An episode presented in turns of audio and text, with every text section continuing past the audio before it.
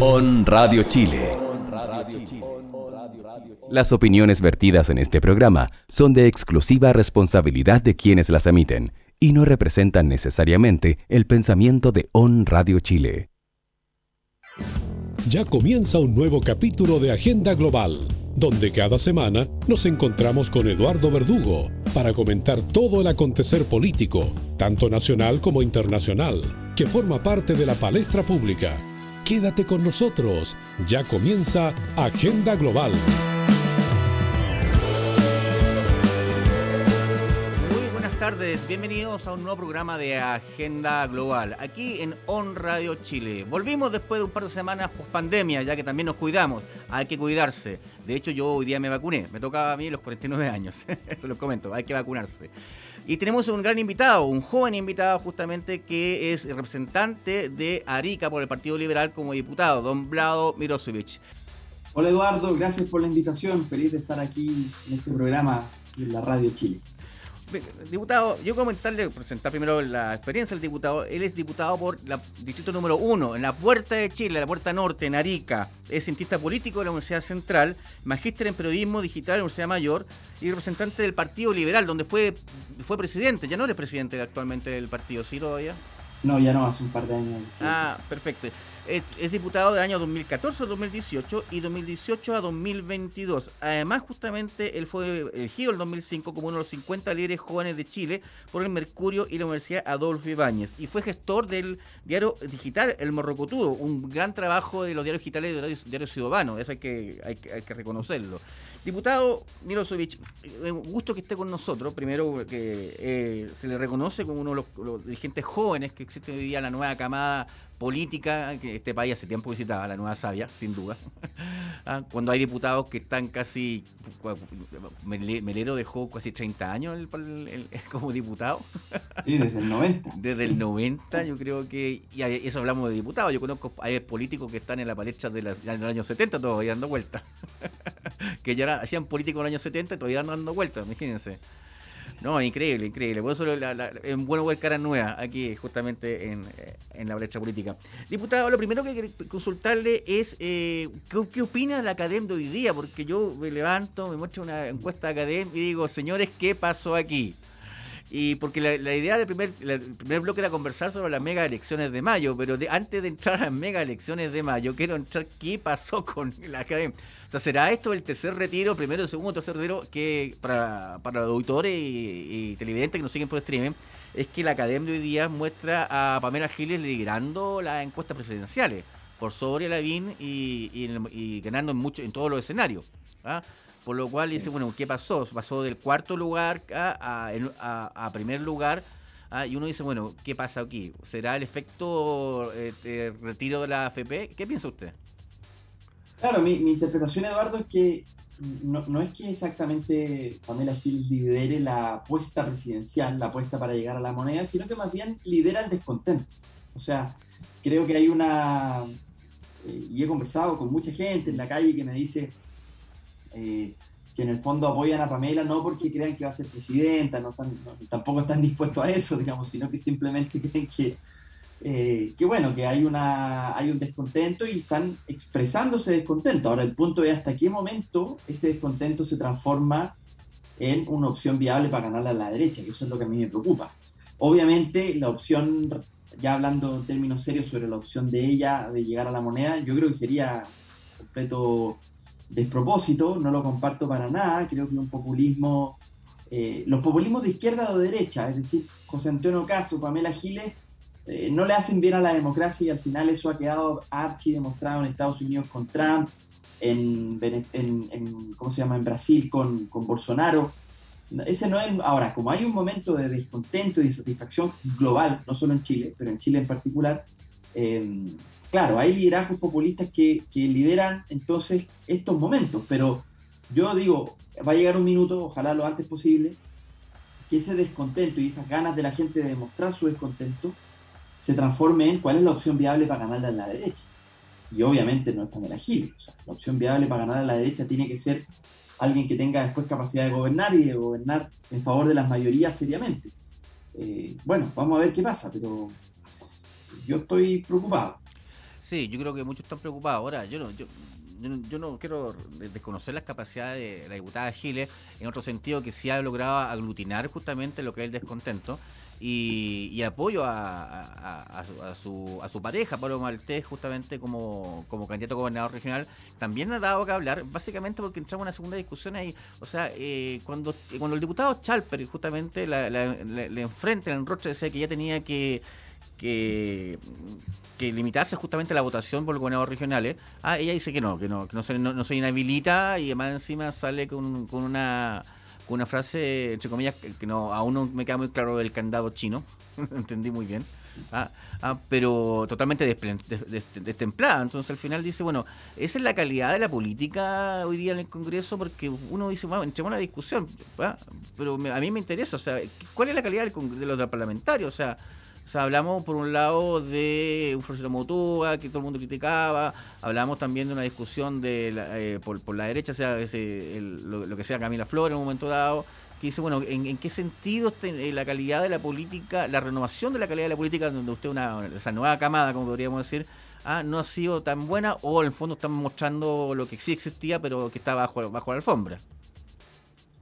Sí, yo creo que, yo lo decía en Twitter hace unos días, creo que la prensa y sobre todo la televisión muestra una parte del Congreso, una porción de la realidad.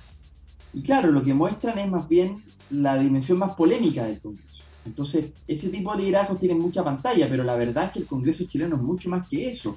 Y mira, y en eso es bastante representativo de la sociedad. Yo decía, en la sociedad hay gente más seria, hay otros payasos, hay honestos, hay corruptos, eh, hay jóvenes, hay viejos, o sea, hay una dimensión no hay abusadores de mujeres, pero también hay feministas. Mm. O sea, el Congreso representa en gran medida, aunque con, imperfecciones, pero representa también la diversidad que uno puede encontrar en una sala de clase o en, una sociedad. Eh, entonces creo que, claro, no hay que confundir que el Congreso no se reduce a Pamela Giles ni a Flor Motúa. No, no podríamos decir eso. Hay gente, hay gente muy buena, hay porros, pero también hay Mateo, o sea, hay todo en el Congreso. Pero efectivamente la prensa toma lo que es más visible. Ahora, ese tipo de liderazgo, de nuevo, son populismo autoritario, yo no tengo ninguna duda, ¿no? En esto, Pamela Gil y, José Antonio Caz son caras de una misma moneda, ¿no? O sea, utilizan el populismo, no solo la demagogia, la demagogia es una cosa, pero el populismo es un fenómeno más profundo.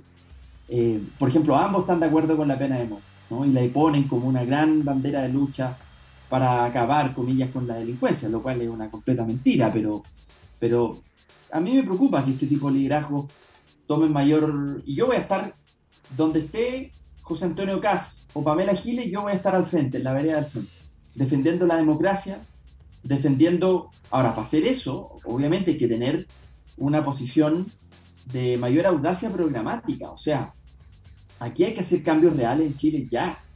Si es que no lo hacemos, y seguimos tirando el chicle, probablemente el populismo está a la vuelta de la esquina.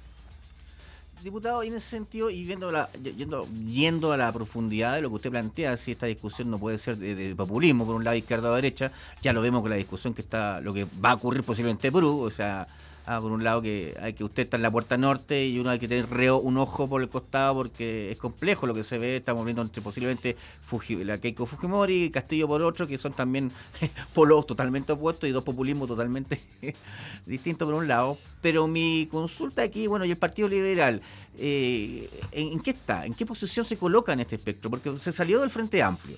¿Ah? Ah, con, las razones que dieron, con las razones que no se sentían cómodos en la discusión interna. Ah, y, entra justamente a la, a, la lista justamente de lo que la, la activa unidad constituyente, lo que la, la antigua nueva mayoría, ¿ah? más o menos. Ah, eh, mm. en, ese espectro, ¿cuáles son los caminos del Partido Liberal? ¿Ya tiene un candidato presidencial? ¿Se va a plegar? Piensa que, que, lo mejor son las primarias eh, todos juntos o voy reduciendo como quiere el PS intentar ver por con el PPD intentando sacarlo a los costados. ¿Qué opina usted? Bueno, Eduardo, yo creo primero recordar un poco por qué, por qué el Partido Liberal nos salimos del Frente Amplio. Correcto, sí. Nosotros decíamos, en este momento, después del estallido, esto puede ser un momento de expansión democrática mm. o puede ser un momento de una contraola conservadora, ¿no? Mm que ya lo hablábamos con, con estas dos caras. Exacto. Eh, una de las tantas que pueden que pueden ser, ¿no? Puede ser un José Antonio Cast también, ¿por qué no? O sea, eh, si nos metemos en ese escenario y un porcentaje de la población chilena está dispuesto a, avalar y a promover ese tipo de liderazgo, eh, la verdad es que, bueno, pero el punto es que si queremos que el estallido social al final conduzca a un momento de profundización de la democracia, de los derechos sociales, de un país que te cuide frente a ciertas circunstancias de la vida como enfermedad, desempleo, en fin, la pregunta es, si queremos esa profundización democrática, tenemos que construir mayoría. No se puede construir sin mayoría, o sea, lo dijimos en el Frente Amplio. Nosotros solos no vamos a poder conseguir ni terminar con la AFP, ni un seguro universal de salud, ni todas las propuestas que estamos teniendo. Entonces, había un momento en donde el Frente Amplio decidió, o en el proceso constituyente, por ejemplo, o vamos con una lista única, con toda la oposición, todo lo que podamos, que esa era la posición del Partido Liberal, o vamos simplemente en una dividimos a la oposición y decimos, mira, nosotros vamos, esta es una oportunidad para separar las aguas con el resto de la oposición, de la centro izquierda más tradicional. Y eso es el camino que tomaron. Hicieron una lista solo con el Partido Comunista y dejaron afuera el resto de, de, de las fuerzas políticas. Entonces, ¿cuál es el problema? Nosotros decíamos, este momento lo que hay que poner enfrente, primero es que no gane la derecha un nuevo gobierno, porque eso va a frenar cualquier posibilidad de, cambio, de, de profundizar la democracia. Y segundo, una mayoría progresista para hacer estos cambios. Y eso no se hace dividiendo dos listas en la constituyente, ni tres, ni menos, ni cuatro. Entonces, bueno, esa fue la razón, Eduardo, por la que nos fuimos.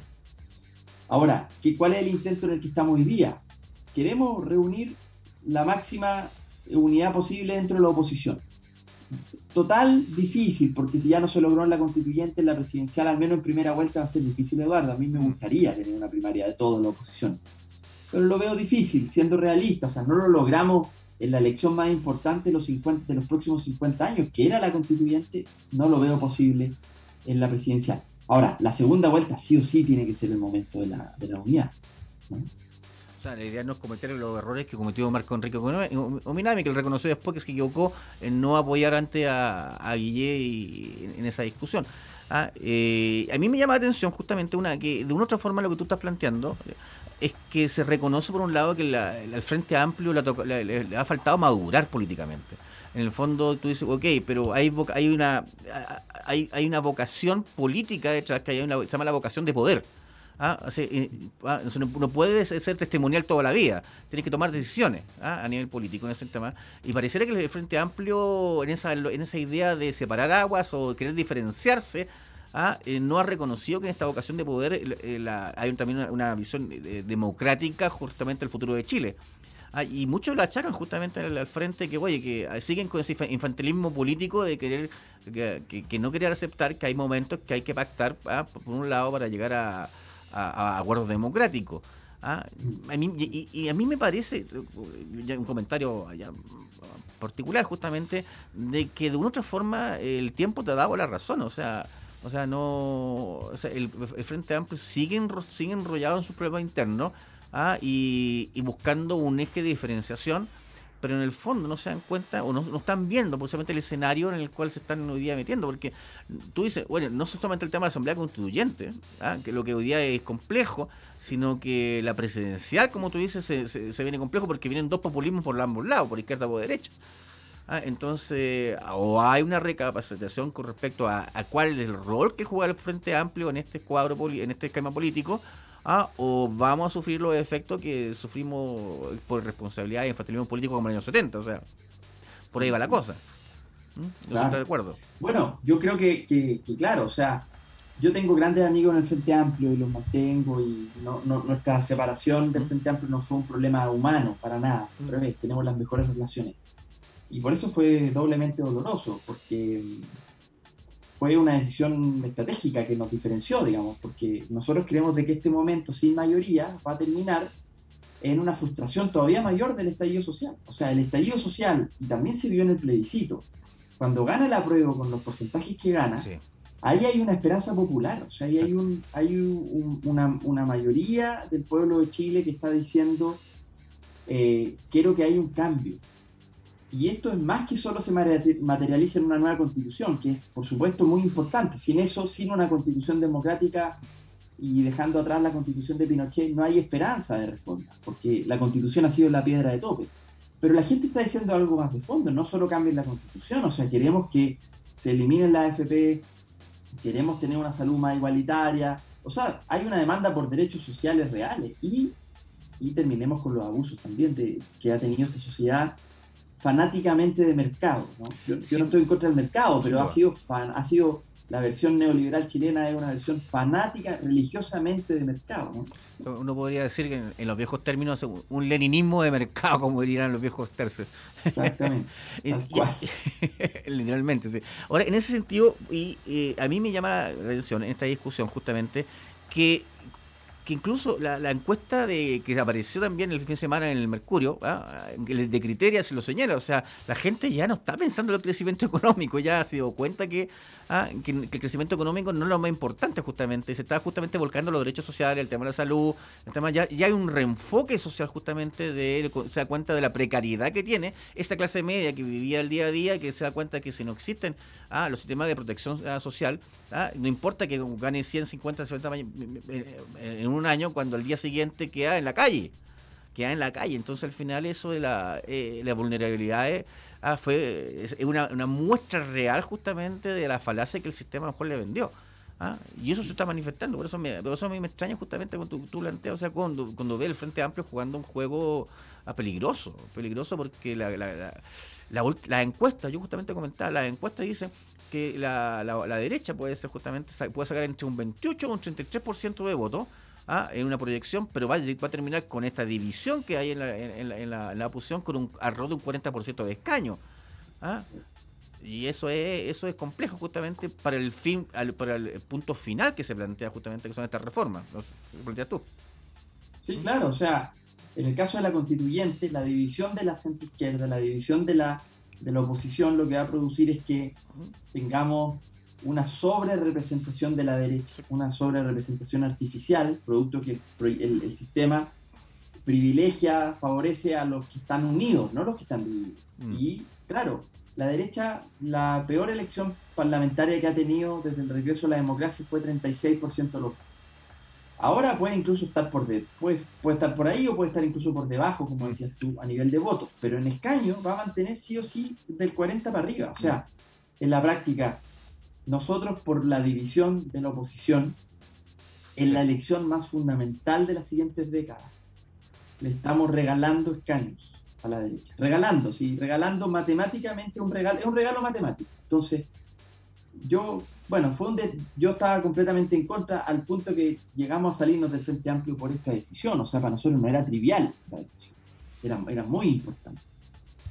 Y bueno, aún así no logramos la unidad y, espero que lo, tengamos esa sabiduría en el, en el, momento de la primera vuelta, o al menos de la segunda vuelta. Si no, mira, Lavín, que es otro personaje del cual no hemos hablado, también es un fenómeno, es un fenómeno populista, pero neoliberal.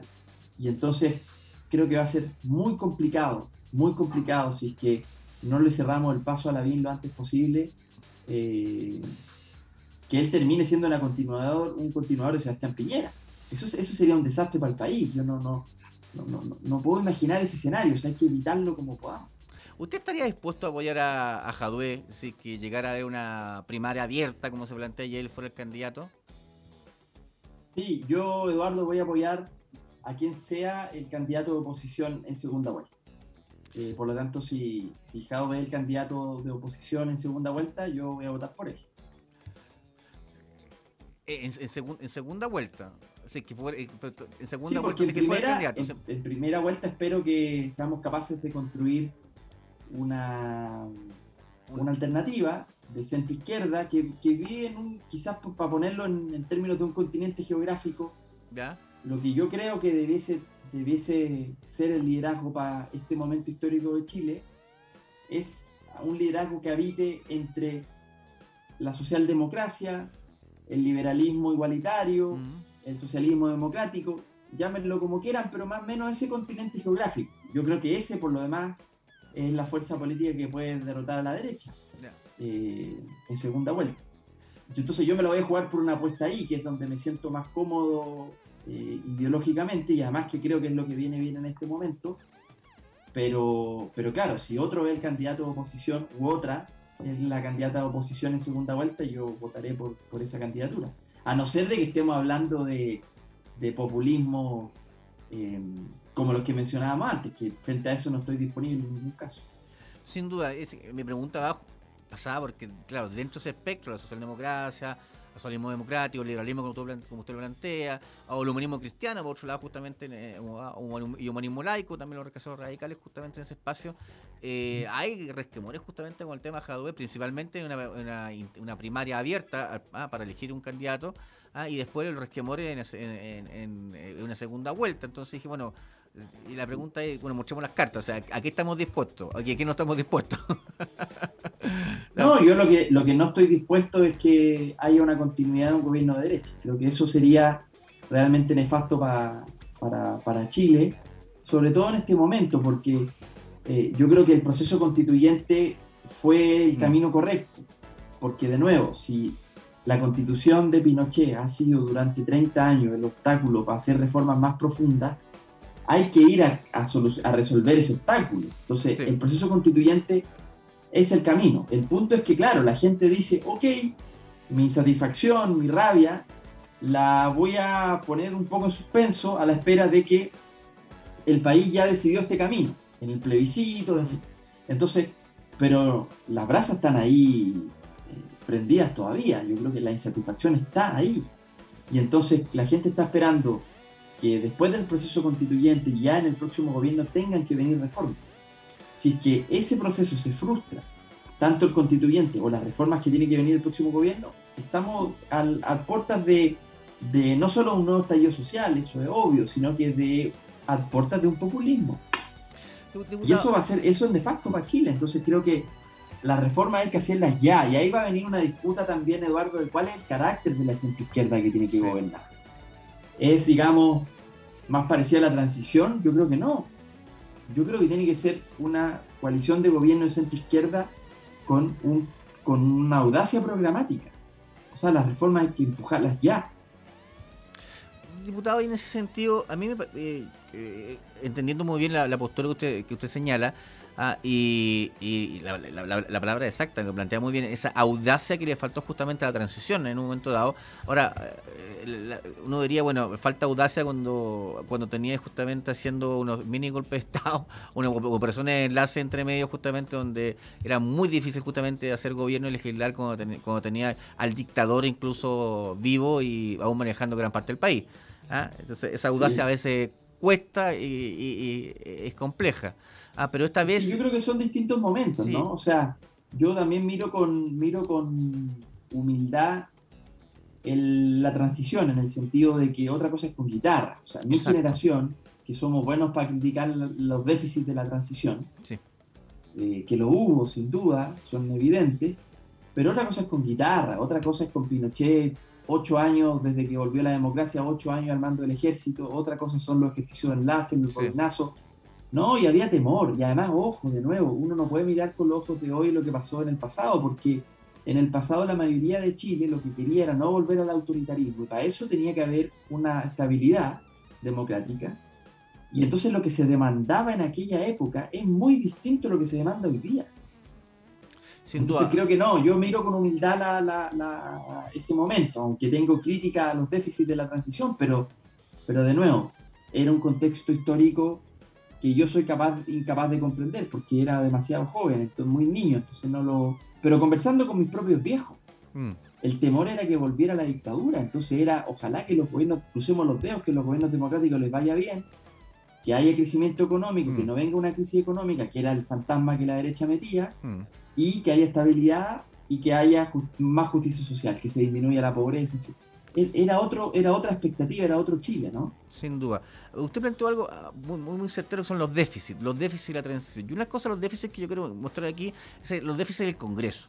Usted ha estado dos, dos periodos en el Congreso, ¿ya? Y a mí, y, yo debo reconocerlo, yo, me, he tocado trabajar con justamente en un periodo también en el Congreso, y a mí lo que me falta es que, lo comentaba al principio, eh, me falta que no un tema que el Congreso adolece de calidad con respecto a, y no que era mejor y distinto, eh, perdón, que no, no que mejore el anterior. Yo creo que tenía muchas deficiencias el anterior que estaban escondidas. ¿Ah? pero, pero cuando uno ve este Congreso en general, ¿ah? a, los, a los parlamentarios, dice que no hay, no veo muchas veces las competencias de algunos parlamentarios para ejercer el cargo. ¿ah? Y uno dice, bueno, entonces dice, ¿cómo mejoramos esto? yo soy profesor de universidad también y me digo, bueno, cuando los chicos no llegan a la universidad con el mismo nivel, hacemos un propodéutico, lo, nivelamos justamente para que todos partan igual, porque si no sería un problema. Entonces digo, bueno, de repente digo, ¿no sería bueno que un nivelar a estos parlamentarios que obviamente no tienen la obligación, no llegan, o sea, ah, llegan por, representación democrática, ah, ah, no, por conocimiento, pero obviamente nivelarlos absolutamente para entrar a la discusión, porque al final uno dijo, bueno, al final se empiezan a, votar, o básicamente por lo que dice el partido, o por lo que le dice la minuta de la comisión técnica que le planteó. Pero porque uno ve de repente que hay, diputados que no han presentado un solo proyecto. ¿ah? Y cuando mm. votan, votan lo que le dice la bancada o votan lo que le dice la, comisión técnica, justamente que le hizo, le hizo la minuta y dijo, esto, es bueno, esto es malo, esto es bueno, esto es malo y listo. Entonces, no hay, hay una forma de mejorar eso, ¿no? Sí, yo creo que todo eso va a cambiar, porque en el, en el estallido social, eh, si hay una cosa que comenzó a pasar, es que cambiaron los estándares, ¿no? Los estándares éticos, pero también los estándares democráticos, o sea, mm. eh, la exigencia, la expectativa que la sociedad chilena tenía respecto a su Congreso era una antes del estallido social y otra después del estallido social. El estallido social fue una especie de expansión de la conciencia, dirían los místicos, fue un momento de, un momento de apertura. Entonces creo que ahí lo que, lo que va a pasar en la próxima elección, y yo diría, mira, sin ir tan lejos, lo que va a pasar en el proceso constituyente. Mm es que va a haber una convención de mejor calidad, porque la gente en buena hora se pegó la cachada de que hay que ser más exigente, porque mm. también convengamos que había un poco antes del estallido social. Mm. Había una cierta sensación, muy producto del neoliberalismo cultural que había triunfado en el ADN de la mm. sociedad chilena, y que el estallido social en buena hora fue una contestación a ese neoliberalismo, pero pero antes de eso, lo que había muy presente era una cierta desafección con la política y un compromiso muy claro solo con tu propia vida, con tu propia familia. Bueno, eso comenzó a cambiar después del estallido en buena hora. Y eso se va a expresar sin duda, Eduardo, termino, va a llegar gente buena a la convención. Primero porque hay mejores candidatos, o sea, los partidos se pegaron la cachada de que hay que tener mayor calidad en las candidaturas. Y segundo, porque la gente está más exigente y eso es súper bueno. Una, por eso es que yo soy optimista en general de mirar todo el proceso. El, el, estallido social va a terminar al final, va a resultar en una mejor democracia para Chile. Yo sin duda creo que a mí que, que el estallido abrió la conciencia, como usted plantea, como tú dices, ah, de, de, la, de la sociedad, de mirar con otro ojo lo que es la política. Pero igual las estadísticas dicen, ok, la misma academia hoy día señalaba que cuando preguntaban eh, que se va a ir a votar justamente en las elecciones, un 50% dice que sí va a ir a votar. Ah, y un 22% dice que no va a ir a votar. Y entre medio hay un 18% que dice que todavía está pensándolo. Entonces, y a mí me parece claro, fíjense que eh, hace la antes de irnos, antes de irnos a la pausa por pandemia, entrevistamos aquí a un politólogo y abogado colombiano que nos explicaba la realidad colombiana de la, de la Asamblea Constitucional y, decía, y él señalaba que, que, la, la, la, entrada, la, séptima boleta que se llamaba justamente porque fue lo que hizo para entrar a, hasta esta nueva constitución, fue ampliamente votada. Ah, pero cuando fue la elección de los constituyentes, no votó más allá del, del 35%.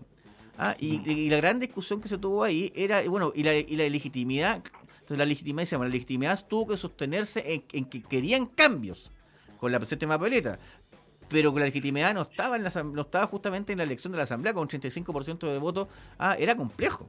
Entonces, no puede pasar lo mismo acá. O sea, ahí sería un complejo, muy complicado.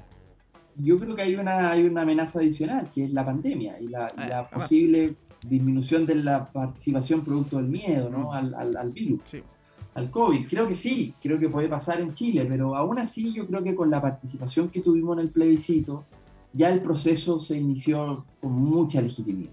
¿ah?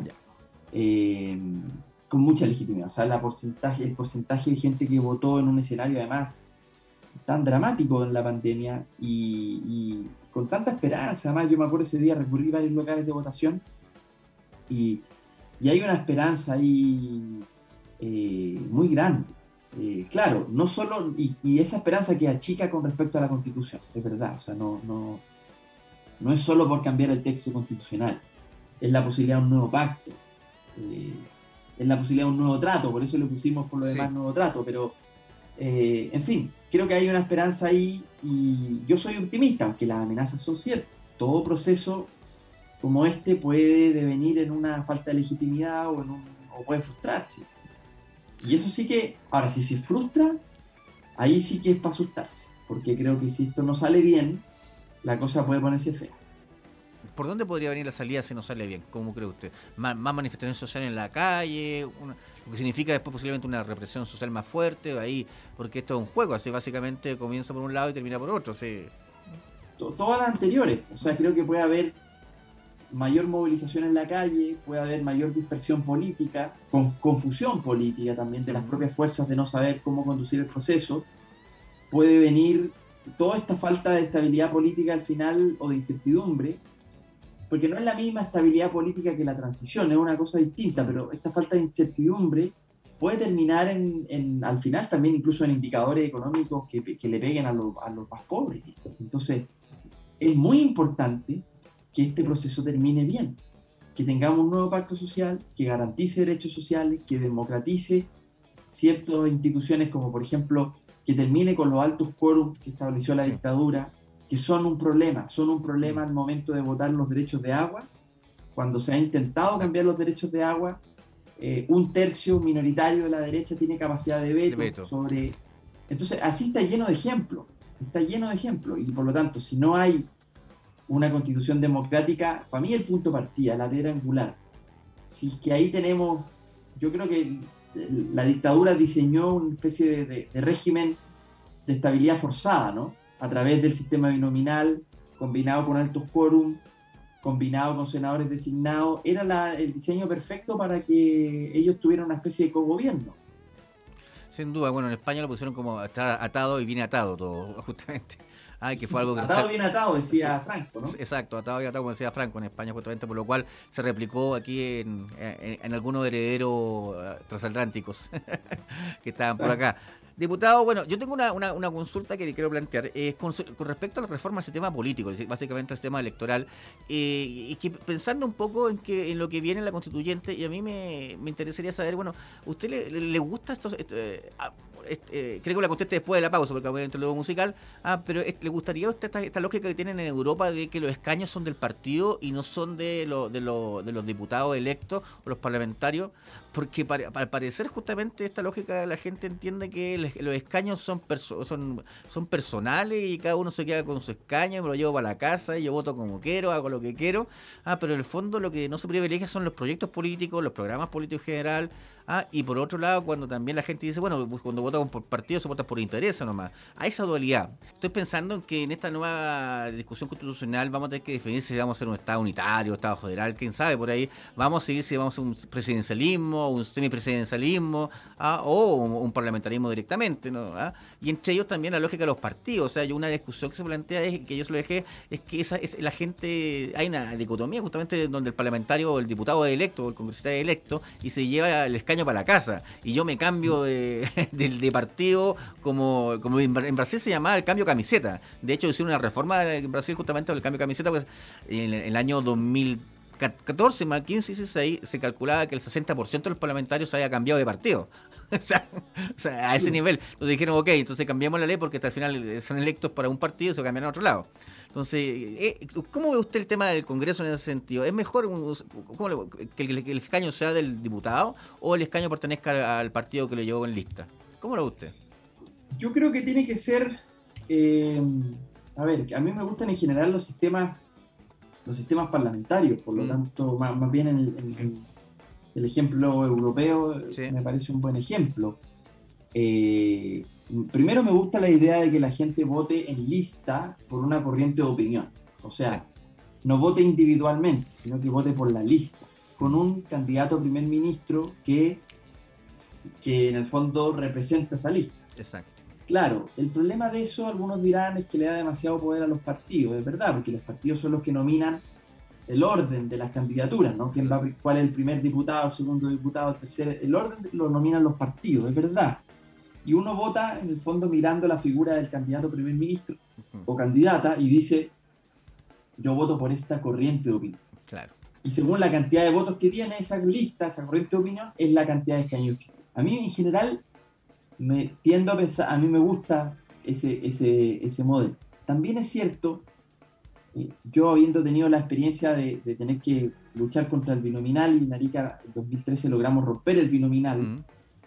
eh, por ninguna de las dos grandes listas, digamos, mm. de ninguno de los dos grandes bloques, también es cierto que eso quita mucho espacio para opciones alternativas, también es verdad. ¿ah? Entonces, habría que combinar las dos cosas. Pero a mí en general tiendo a pensar de que es mejor que la gente vote por una corriente de opinión que solo por una persona. Ahora, con respecto al escaño, a quién le pertenece, eh, creo que, claro, me parece legítimo, no teniendo en Chile la cultura política que hay en Centroamérica o, en otros países de América Latina, Centroamérica es bien increíble, hay porcentaje muy alto, así como el que tú mencionaste en Brasil. Sí, increíble.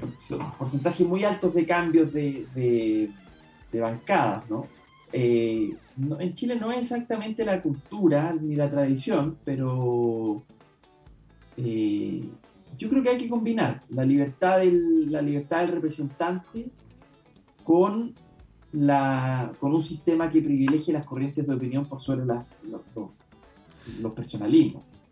Sin duda, eh, ¿por qué he planteado esta discusión? Porque primero uno ve que de repente en las votaciones, por eh, sea este gobierno o el gobierno anterior, es, demasiado desordenado, de repente se, desordena el naipe justamente cuando empezamos a discutir ciertos temas, donde le dejamos, la, entre comillas, la, la decisión a la conciencia de cada uno. Entonces esa conciencia parece que algunos diputados es muy amplia. Ah, entonces de repente tenemos diputados que en transversal de repente votan cosas que uno debería decir, bueno, pero no está en un partido X, no eres socialista, no eres cristiano, está todo la bancada por un lado y de repente sale por otro. Entonces dice, bueno...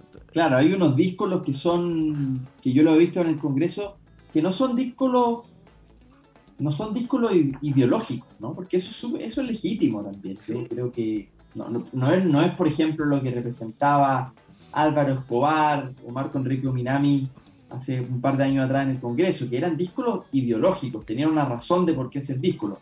No, aquí yo he visto en el Congreso último, son pequeños casos, son cortados con los dedos de la mano, pero son díscolos por, eh, por otra razón. Mm. Y votan con el gobierno y muchas veces ha sido bien frustrante para nosotros ver que un puñado, un puñado, realmente un puñado de diputados y diputadas le dan una mayoría al gobierno en temas bien importantes eh, y no es por una razón ideológica, no siguen a sus partidos y ahí genera un problema, ¿no? Es verdad, generan un problema muy grande. A mí en general yo te diría, me gusta mucho más el modelo, el, sistema parlamentario eh, eh, europeo, porque además genera más flexibilidad para el sistema político. O sea, si es que un gobierno lo está haciendo mal, el gobierno puede caer de manera pacífica y se recompone, se reconstruye una mayoría parlamentaria en torno a otra figura, a otro gobierno, a otra coalición. Eso me parece que es perfectamente posible. Exacto. Ahora, es verdad también, yo lo entiendo, que un poquito alejado a la tradición latinoamericana. Mm. Eh, es verdad, eso, eso está un poquito alejado de lo que nosotros hemos sido históricamente.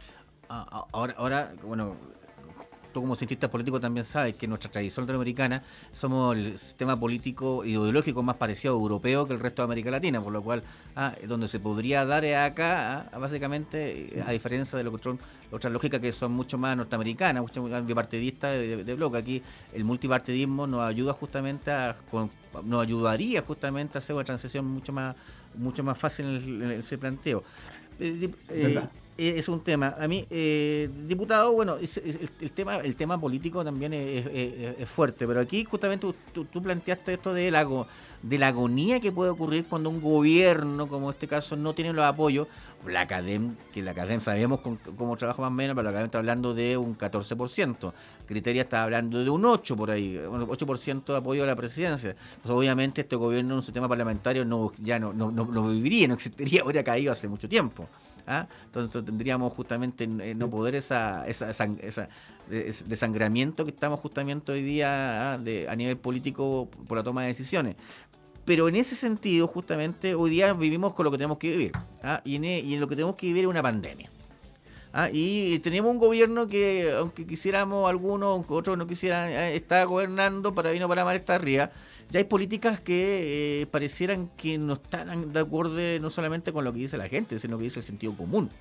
¿ah? Entonces yo escuchaba, me perdón que me paréntesis que me, ayer escuchaba al, al, el ex ministro candidato Briones hoy día hablando que iba a buscar profesores al extranjero. Entonces digo, ok, o sea, ¿en qué país estamos? O sea, uy, yo dije, no, ya, ya, ya, ya van tres ya, yo no sé ya, ya la próxima para dónde va. Entonces está como, está como que, como ex ministro Mañalis, que no sabía que había tanta gente viviendo junta como ha llegado. Entonces, yo no sé, yo sé, el país, hay, hay dos países, pero en esos dos países dice, me pasa, ¿qué pasa con el tema sanitario? Porque el fondo dice, hoy día nos, nos dieron permiso para vacaciones la mayoría nos tomamos el permiso de vacaciones, hay que ser real. ¿Ah? Hay que ser justo con el tema. ¿Ah? Pero, pero si no hubiera, pero si no hubiera estos permisos de vacaciones, si no esta flexibilidad laboral justamente con la licencia ¿ah? que te dan estos permisos laborales, entonces no tendríamos este, este pic que tenemos hoy día de contagiados que, que es alarmante y, no, y, nos dan, y a nivel mundial nos dan como un caso, no siquiera anecdótico, sino un caso de estudio. O sea, entonces, y, lo peor que puede salir que el caso de estudio que lo, lo que resuelvan los académico es que no es un problema sanitario, es un problema de toma de decisiones. Entonces, la pregunta es, ¿cómo salimos de este entuerto, ah, según usted, ah, resolviendo un tema sanitario, un tema económico y un tema político? Post pandemia. ¿Cómo nos sentamos de post pandemia? ¿Cómo lo ve usted? Sí, Sí, bueno, mira, yo he estado echándole un vistazo a otros momentos de la historia similares a estos, con condiciones muy similares. Por ejemplo, eh, la gran crisis, ¿no es cierto?, de norteamericana, produjo un produjo después en toda la década del 30 una gran crisis económica. Eh, muchos países como Chile se vieron afectados y eh, la conclusión fue, mira, hay que pensar en un crecimiento más bien hacia adentro, ¿no? Mm. Porque si dependemos mucho de la economía global y de sus vaivenes, lamentablemente vienen estas crisis de origen en Estados Unidos y nos pegaron, nos pega a todos. Pero hubo otra conclusión. Hubo la conclusión de no podemos dejar a grandes sectores de la población a la suerte mm. cuando hay una contingencia que no depende de ellos. ¿ah? Y entonces se comenzó a tener una política, la cuestión social, surge con fuerza en el mundo. Y yo creo que en Chile, y ahí, bueno, bueno vino, vino el nuevo trato de, Roosevelt, ¿no? Sí. entonces yo creo que mm. en Chile tenemos que, que eh, estamos, coincidió el proceso constituyente con la pandemia, para imaginar una nueva manera de convivir, una nueva manera de relacionarnos y de entendernos como, como sociedad chilena. Y eso creo que es una tremenda mm. oportunidad, combinar esas dos discusiones. Eh, y me parece que va a ser difícil para los sectores más bien conservadores de, de la sociedad, que también tienen que estar representados en la convención y no tengo ninguna duda. No, estoy negando con esto su, su existencia. Lo que estoy diciendo es que esos sectores que han tenido una posición más bien dogmática frente a la seguridad social, casi negándola, ¿no? Mm. Casi, casi que proscribieron la seguridad social en, la propia constitución, la palabra solidaridad no está en ninguna parte. Eh, esos sectores hoy día, después de la pandemia y después del estallido social, espero que lleguen con una nueva conciencia, una nueva sensibilidad a sentarse a la Convención Constitucional. Porque ya la, seguridad social no puede estar proscrita en Chile. No puede, no puede ser solamente políticas muy focalizadas para superar la pobreza. No, es suficiente. Sin duda. Así que yo veo con optimismo este momento. Lo, veo con optimismo. Sin, duda. Bueno, tú, tú, mencionaste básicamente que después de la crisis del 29, el crash del 29 en Estados Unidos, eh, se abrieron los proyectos sociales justamente, y claro, Uruguay fue el, el primer país del mundo justamente que creó el sistema de seguro social. Ah, los vecinos los uruguayos, que ah, el modelo lo sigo funcionando ah, bastante bien en ese sentido. Y bueno, Chile tuvo que subió el carro después. E incluso también el tema del crecimiento hacia adentro lo estamos viendo.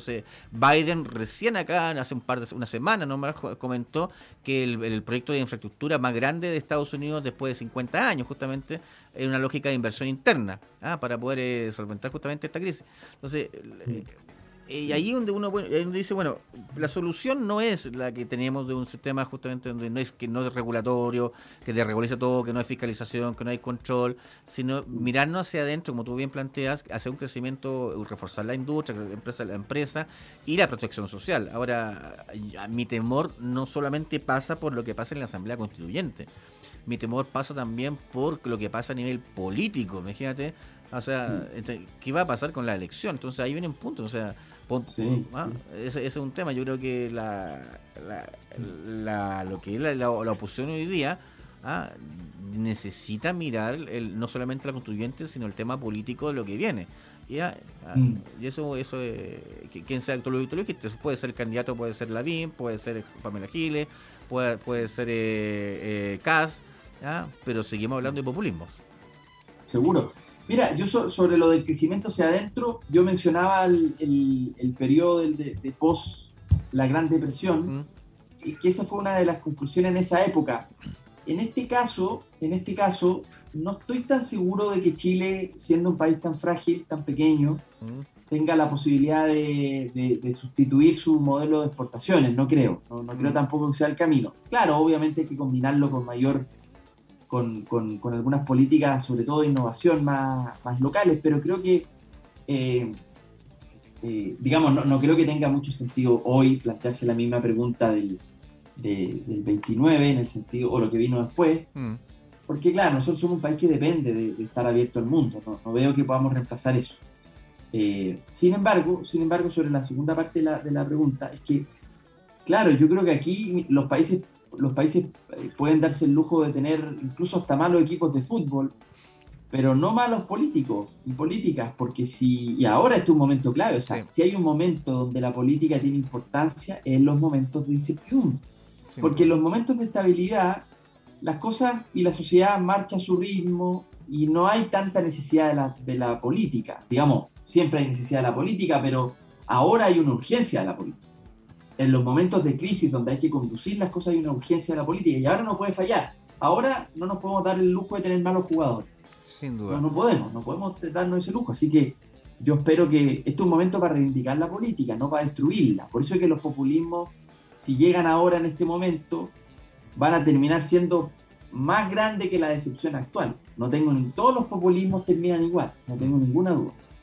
Sin duda, el tiempo de la buena política, como dijeron por ahí en algún momento dado. Diputado, le quiero agradecer justamente por estar con nosotros aquí en Agenda Global, ya se nos terminó el tiempo, ¿ah? y bueno, y dejarlo invitado para una nueva ocasión más adelante.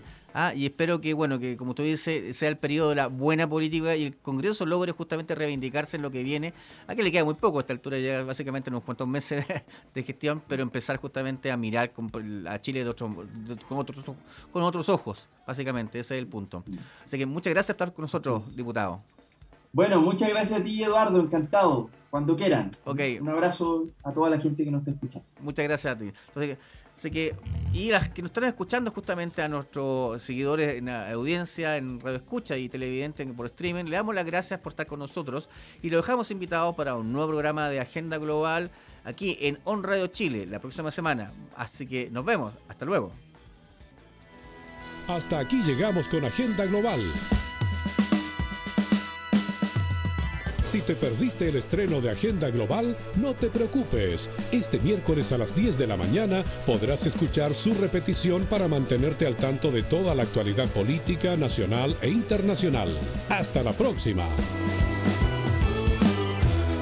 Las opiniones vertidas en este programa son de exclusiva responsabilidad de quienes las emiten y no representan necesariamente el pensamiento de On Radio Chile.